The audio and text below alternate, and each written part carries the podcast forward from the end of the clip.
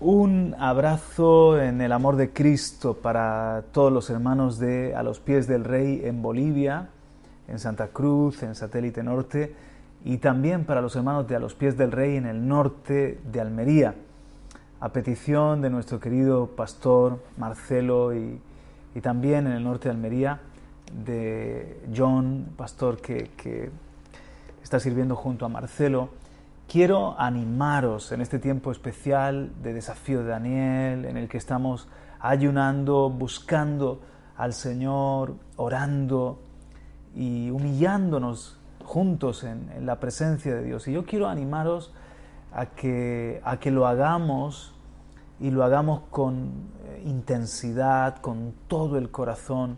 Todo lo de Dios hay que hacerlo con entrega, absoluta, en una forma radical. Con Dios no, no va eso de medias tintas o de, o de tibieza.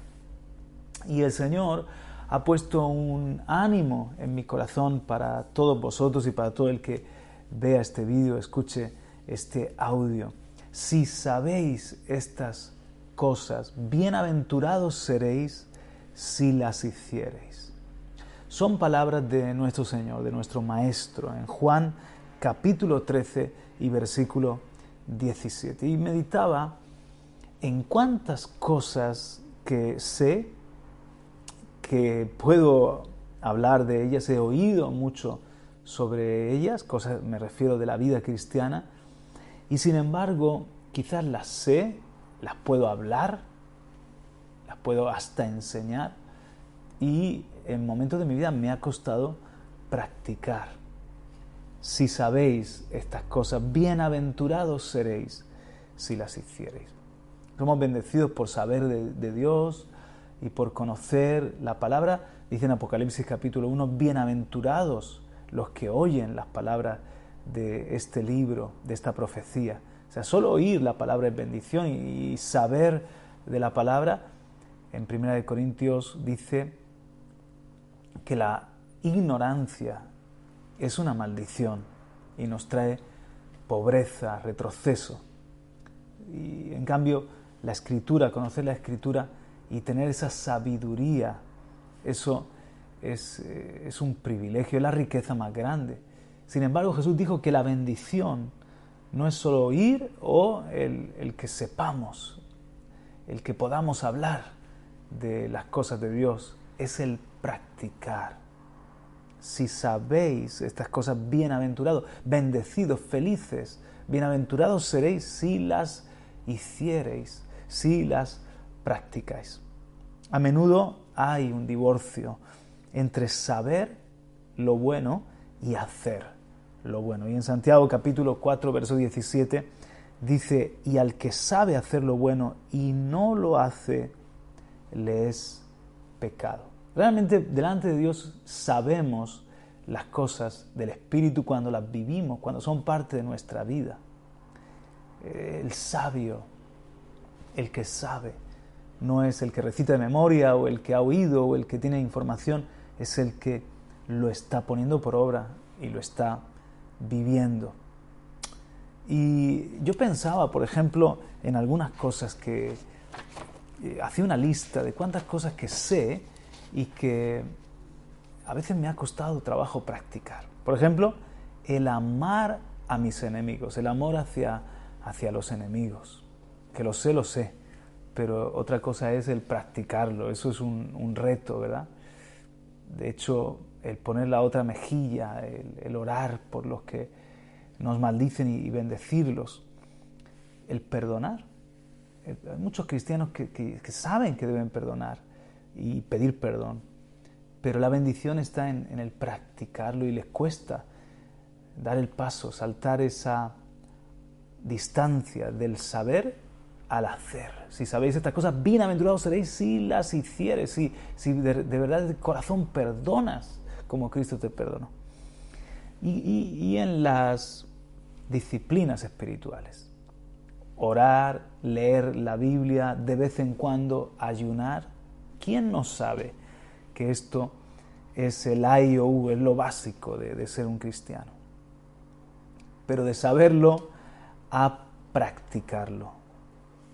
a ponerlo por obra, hay también, o puede haber también, una gran diferencia. Y ahora estamos en un tiempo de, ayuno, de búsqueda de Dios. Métete con la palabra, métete, pasa tiempo con el libro de Dios abierto en tus manos, leyéndolo tranquilamente, subrayándolo. dobla las rodillas y cierra tu cuarto. Si tienes dos puertas, cierra las dos, aíslate, apaga el teléfono, eh, desconecta, quítate alguna app que te distrae del teléfono. Yo lo he hecho. Y así no tengo la tentación de, estar tan conectado a las noticias o a redes sociales. Y, toma tiempo en oración con el Señor. Aprovecha para, ayunar, hacer el ayuno que, puedas y que Él ponga en tu corazón. Si sabes estas cosas, bendecido, bienaventurado serás si las practicas, y las practicamos.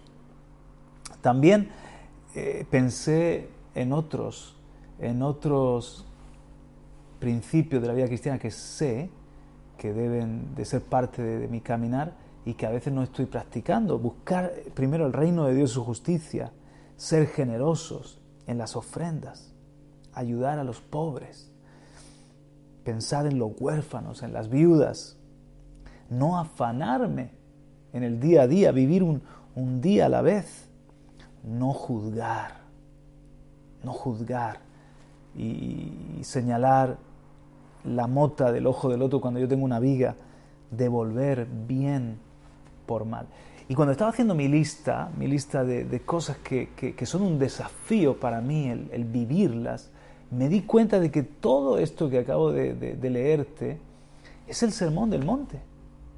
El sermón del monte ese Mateo 5, 6, 7, ese mensaje de Jesús para las multitudes en el monte y que en realidad es lo que marca la conducta de un verdadero discípulo de Jesús, lo que nos tiene que identificar, lo que nos tiene que caracterizar. ¿Y cómo termina ese sermón del monte? En Mateo capítulo 7, 24 al 27. Jesús dijo, cualquiera pues que me oye estas palabras y las hace. Si sabéis estas cosas, bienaventurados seréis si las hiciereis. Aquí Jesús lo dice así. Cualquiera pues que me oye estas palabras y las hace, le compararé a un hombre prudente que edificó su casa sobre la roca. Y luego dice, pero cualquiera que me oye estas palabras y no las hace, le compararé a un hombre insensato que edificó su casa sobre la arena. ¿Cuántas cosas que se supone que sabemos? ¿Cuántas cosas que, hemos oído, quizás si tienes un tiempo en el Señor por años? ¿Cuántas cosas que, puedes hablar a otros, hasta enseñar, y que nos cuesta el hacer? Y Jesús enseña en, ese sermón la, la, eh, la vida, las bienaventuranzas, el carácter, la, práctica, el fruto que debe dar un verdadero discípulo, un verdadero seguidor de Jesús. Pero Jesús dice, oye, esto no son palabras bonitas, esto no es algo simplemente para que te lo aprendas, para que lo reproduzcas o lo digas a otros. El que lo oye y lo hace es el que es sabio de verdad, es el que es prudente, que está poniendo su casa sobre la roca, está edificando bien su vida para con Dios está viviendo bien a la luz de la eternidad en su paso por aquí, por la tierra. Pero el que lo oye, el que lo oye y lo, lo, ha oído en predicación y se deleita en leerlo, etcétera, pero no lo hace, no lo hacemos, no lo traemos a la práctica, es como un insensato que edifica la arena. Y tú sabes bien que, ahí lo dice también Jesús, vientos, lluvia y ríos golpean tanto la casa de uno como la casa de otro. Estamos en tiempos así, donde nos ha golpeado una pandemia, donde quizás nos han golpeado malas noticias, uh, una crisis, nos ha golpeado el, perder a un, ser querido. Y esto pasa a todos los que estamos sobre la faz de la tierra. Pero hay una diferencia entre los que estamos escuchando a Jesús y obedeciendo y no solo somos oidores olvidadizos, sino que somos hacedores de la palabra. Y, los que solamente son oidores, oidores, y, se olvidan porque en última instancia no lo hacen. Ayunemos, oremos, seamos hombres y mujeres de la palabra. Si lo sabes, ¿por qué no lo haces? Si lo haces, ¿por qué no lo haces mejor? ¿Por qué, por qué no lo hacemos más? Y en el contexto Jesús, de esas palabras, Jesús estaba lavando los pies a los, a los discípulos. Si yo soy el Señor, el Maestro, y os he lavado los pies también, debéis hacerlo los unos a los otros. Si sabéis estas cosas, bienaventurados si las practicáis. ¿Qué es el reino? Lavarnos los pies, servirnos. También eh, Jesús dice que, la, gente se quedó maravillada. Dice, este no habla como los escribas y los fariseos, sino que este está enseñando como uno que tiene autoridad. Eso está en Mateos 7, 28 y 29. ¿Por qué tenía Jesús autoridad? Porque lo que enseñó en ese magistral, en ese maravilloso sermón del monte, él lo vivía. Esa era la autoridad. Respaldaba su enseñanza. No, no era solo lo del Padre, lo que había aprendido con el Padre, lo que el Padre le dio para hablar. Él lo sabía, era sabio, lo sabía, era sabio, porque era una, una sabiduría no intelectual, sino como dice en Santiago, mostraba por su conducta sus obras en sabia mansedumbre.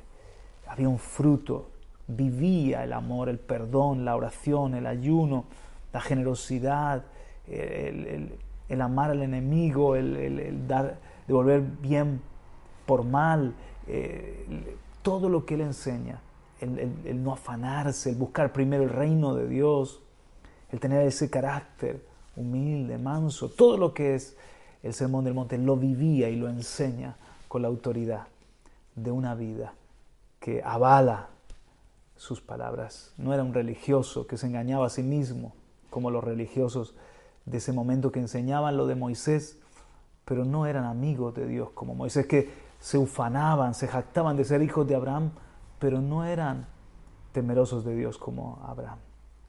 Que no nos pase esto a nosotros, que estemos siempre hablando lo de Dios, envueltos en las cosas de Dios, pero no acabamos de tomar el lebrillo y la toalla y servir, de verdad doblar las rodillas y orar, obedecer al Señor y hacer lo que se supone que sabemos. Hagámoslo, hagámoslo, seamos sabios que edificamos la casa sobre la roca. Así que valga esta palabra para no solamente el tiempo de ayuno, de oración, de, de estar más metidos con la palabra, sino para toda nuestra vida como cristianos. Te recuerdo Juan 13, 17, si sabéis estas cosas, bienaventurados seréis si las hiciereis. Gracias por haberme dado tu atención en estos minutos. Os echo mucho de menos, os amo entrañablemente y deseo pronto estar con vosotros. Os mando un abrazo desde Murcia España, vuestro hermano y servidor Juan Carlos. Hasta pronto.